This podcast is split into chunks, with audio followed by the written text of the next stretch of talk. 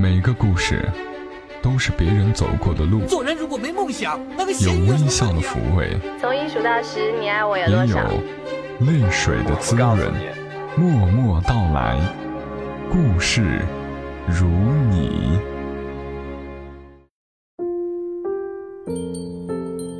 默默到来，故事如你。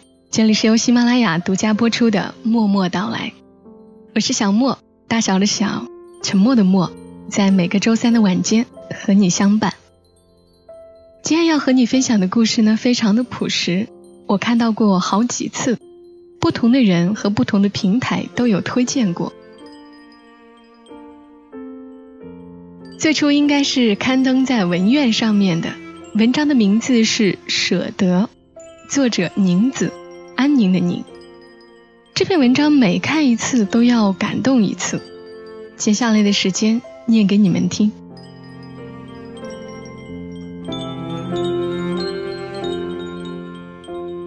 父亲去世十年后。在我的软硬兼施下，母亲终于同意来郑州跟着我，她最小的女儿一起生活。这一年，母亲七十岁，我四十岁。七十岁的母亲，瘦瘦的，原本只有一米五的身高，被岁月又缩减了几厘米，看起来更加瘦小，面容却仍然光洁。不见太多沧桑的痕迹，头发亦未全白，些许黑发倔强地生长着。我们借了一辆车回去接他，他早把居住了几十年的老屋收拾妥当，整理好了自己的行李。那些行李中有两袋面，是他用家里的麦子专门为我们磨的。这种面有麦香，但那天。那两袋面我决定不带了，因为车的后备箱太小。我们要带的东西太多，母亲却坚持把面带着，一定要带。她说。她这样说的时候，我忽然愣了一下，看着她，便想明白了什么。示意先生把面搬到里屋，我伸手在外面试探着去摸，果然，在底部。软软的面里有一小团硬硬的东西。如果我没猜错，里面是母亲要给我们的钱。把钱放在粮食里，是母亲很多年的秘密。十几年前我刚刚结婚，在郑州租了很小的房子住，正是生活最拮据的时候。那时我最想要的不是房子，不是一份更有前途的工作。只是一个像样的衣柜。就是那年冬天，母亲托人捎来半袋小米。后来先生将小米倒入米桶时，发现里面藏着五百块钱，还有一张小字条，是父亲的笔记：给梅买个衣柜。出嫁时，母亲给我的嫁妆中已有买衣柜的钱。后来她知道我将这笔钱挪作他用。便又补了过来。那天晚上，我拿着十元一张厚厚的一沓钱，哭了。那些年，母亲就是一次次的把她节省下来的钱放在粮食里，让人带给我，带给大姐、二姐。在我们都出嫁多年后，仍补贴着我们的生活。但那些钱，他是如何从那几亩田里攒出来的？我们都不得而知。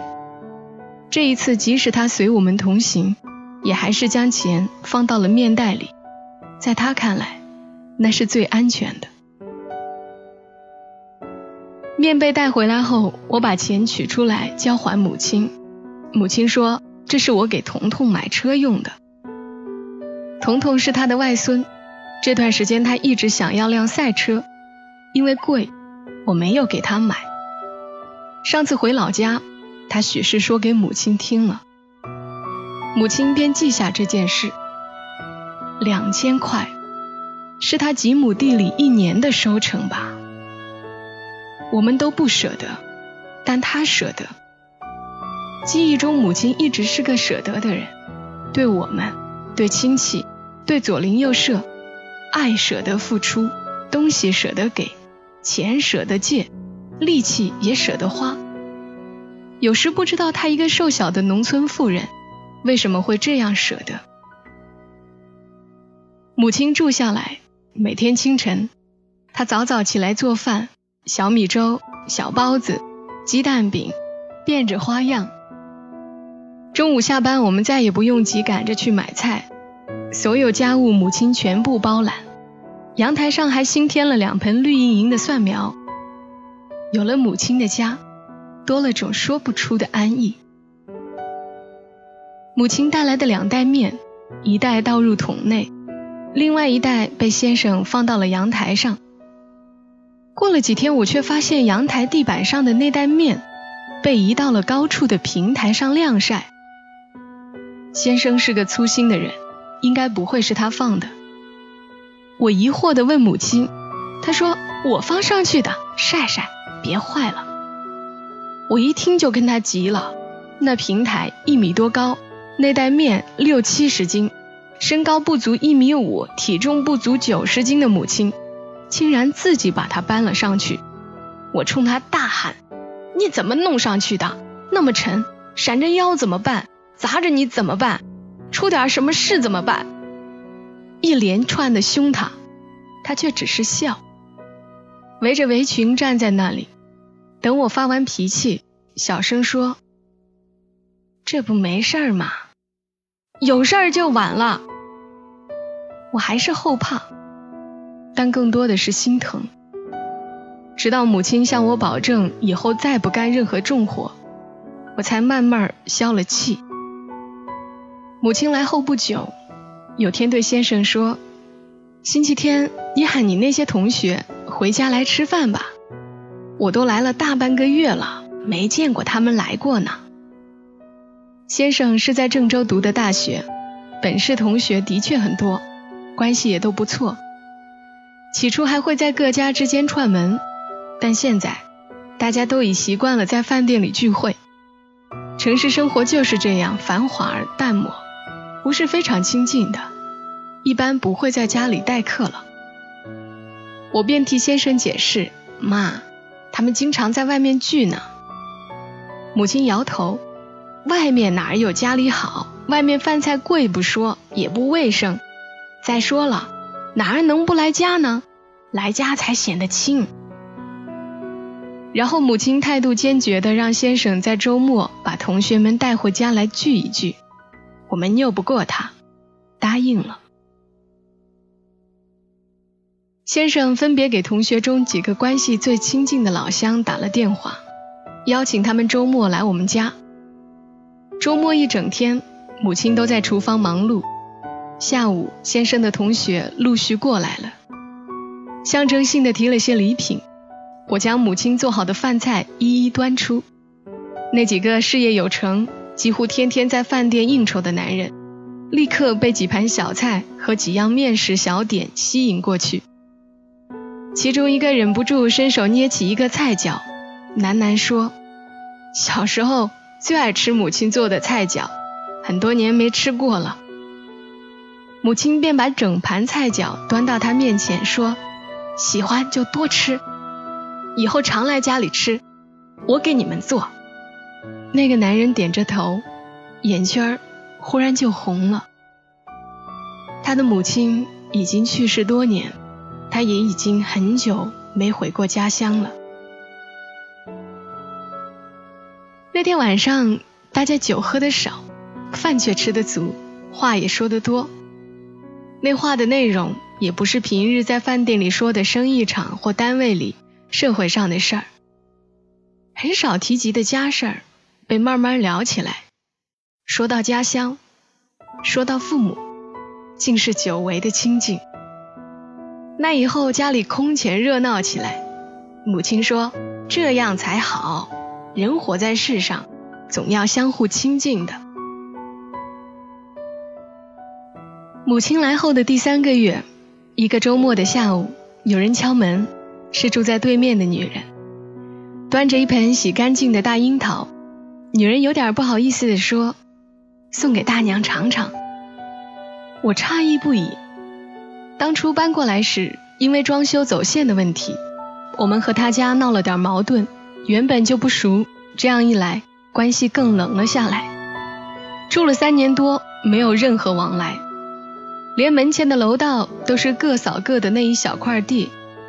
他冷不丁送来刚刚上市的新鲜樱桃，我因摸不着头脑，一时竟不知该说什么好。他的脸就那样红着，有点语无伦次。大娘做的点心，孩子可爱吃呢。我才恍然明白过来，是母亲。母亲并不知道我们有点过节，其实即使知道了，她还是会那样做。在母亲看来，远亲不如近邻是句最有道理的话。所以她先敲了人家的门，给人家送小点心。送自己包的粽子，还送自己种的新鲜小蒜苗，诚恳地帮我们打开了邻居家的门。后来我和那女人成了朋友，她的孩子也经常来我们家，奶奶长奶奶短的跟在母亲身后，亲好的犹如一家人。邻居们不仅仅是对门，前后左右，同一个小区住着的许多人，母亲都照应着。他常在社区的花园和先生同事的父母聊天，帮他们照顾孙子。不仅如此，还有物质上的往来。母亲常常会自制一些风味小点，热情地送给街坊四邻。这也是母亲在农村生活时养成的习惯。小点心虽然并不贵重，却因有着外面买不到的醇香味道，充满了浓浓的人情味儿。有一次。得知先生一个同事的孩子患了白血病，母亲要我们送些钱过去，因为是来往并不亲密的同事，我们只想象征性的表示一下，母亲却坚决不答应。她说：“人这一辈子啊，谁都可能会碰到难事，你舍得帮人家，等你有事儿了，人家才会舍得帮你。孩子生病对人家是天大的事儿，咱们碰上了。”能帮的就得帮。我们听了母亲的，在母亲过来半年后，先生竟然意外升职，在单位的推荐选举上，他的票数明显占了优势。先生回来笑着说：“这次是妈的功劳呢，这票是妈给拉来的。”我们才发现，最近我们的人际关系竟然空前好起来，那种好。明显的少了客套，多了真诚。一个字儿都不识的母亲，只是因为舍得，竟不动声色的为我们赢得了那么多，是我们曾经一直想要迎来却一直得不到的。再想他说过的话：“你舍得对人家好，人家才会舍得对你好。”于他，这是一个农村妇人最朴实本真的话。于我们。无疑是一个太过深刻的道理。温煦的日子里，我很想带母亲到处走走，可母亲因为天生晕车，坐次车如生场大病，于是常拒绝出门。那个周末，我决定带她去动物园。母亲说没有见过大象呢。动物园离家不远，几站路的样子。母亲说走着去吧，我不同意。几站路对一个七十岁的老人还是太远了，可他又坚决不坐车。我灵机一动，妈，我骑车带你去。母亲笑着同意了。我推出自行车，小心地将他抱到前面的横梁上，一只胳膊刚好揽住他。抱的时候心里一疼，他竟然那么轻，蜷在我身前，像个孩子。途中要经过两个路口。其中一个正好在闹市区，小心的骑到路口是红灯，我轻轻下车，还未站稳，却有警察从人流中穿过来，走到我面前说：“不许带人，你不知道吗？还在前面带。”说完低头便开罚单。母亲愣了一下，攥着我的胳膊要下来，我赶忙扶稳她，跟那个年轻的警察说了声对不起。解释说：“我母亲晕车，年纪大了，不能坐车。我想带她去动物园看看。”警察也愣了一下，这才看清我带的是一位老人。还不等他说什么，母亲责备我：“你怎么不告诉我城里骑车不让带人呢？然后坚持要下来。我正不知所措，那个警察伸手一把扶住了母亲。大娘，对不起啊，是我没有看清楚。城里呢，只是不让骑车带孩子。您坐好。然后他忽然抬起手，向我认认真真的敬了个礼。接着，他转身让前面的人给我腾出一个空间，打着手势，阻止了四面车辆的前行，招手示意我通过。我带着母亲缓缓地穿过那个宽阔的路口，四面的车辆停止，行人停步，只有我带着母亲在众人的目光里。骄傲前行，那是我有生以来第一次受到如此厚重的礼遇。因为母亲，因为舍得给予她一次小小的爱，一个萍水相逢的年轻警察，便舍得为我破例，舍得给我这样高的尊敬。这礼遇是母亲送给我的。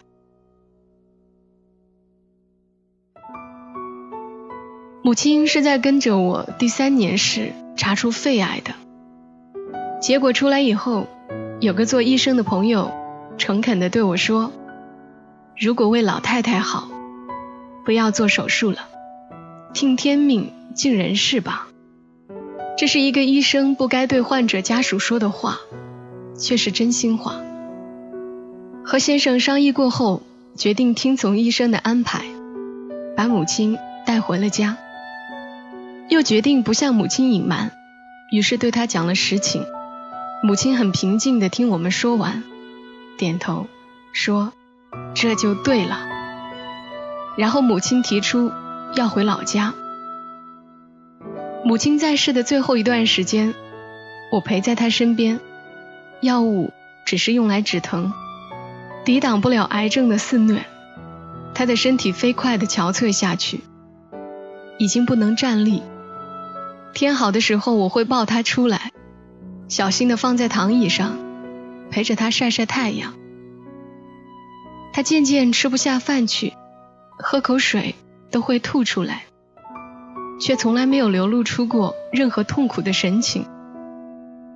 那些许黑发依旧倔强的蓬勃着，面容消瘦却光洁。只要醒着，脸上。便漾着微微的笑容。那天母亲对我说：“你爸呀，他想我了。”妈，可是我舍不得。我握着他的手，握在掌心里，想握牢，又不敢用力，只能轻轻的。没，这次你得舍得。他笑起来，轻轻将手抽回。拍着我的手，但是这一次，母亲，我舍不得，我说不出来，心就那么疼啊，疼得碎掉了。母亲走的那天，送葬的队伍浩浩荡荡，从村头排到村尾，除了亲戚，还有我和先生的同学、朋友、同事。我们社区前后左右的邻居们，很多很多人，里面不仅有大人，还有孩子，是农村罕见的大场面。队伍缓缓穿行，出了村，依稀听见周围的路人中有人议论：“是个当官的吧？或者是孩子在外面当大官的。”母亲这一生育有一子三女。都是最普通的老百姓，不官不商。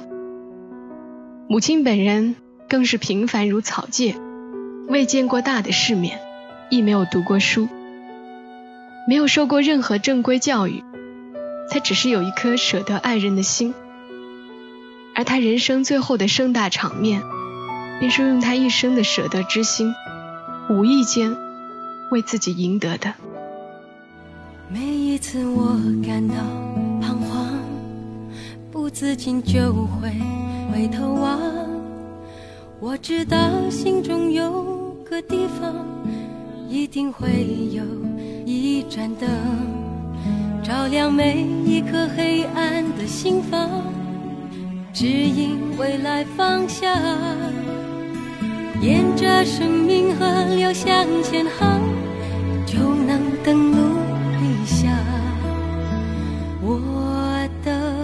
家，收藏我的欢喜悲伤，只要点燃希望，梦就会自由飞翔。我的家，给我。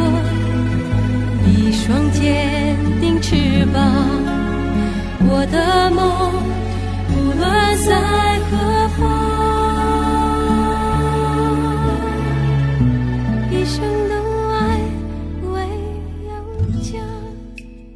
这里是默默到来，刚刚的文字来自于宁子的舍得。其实我知道，你们可能已经通过某些途径看到过这篇文章，看的时候一定是很感动的。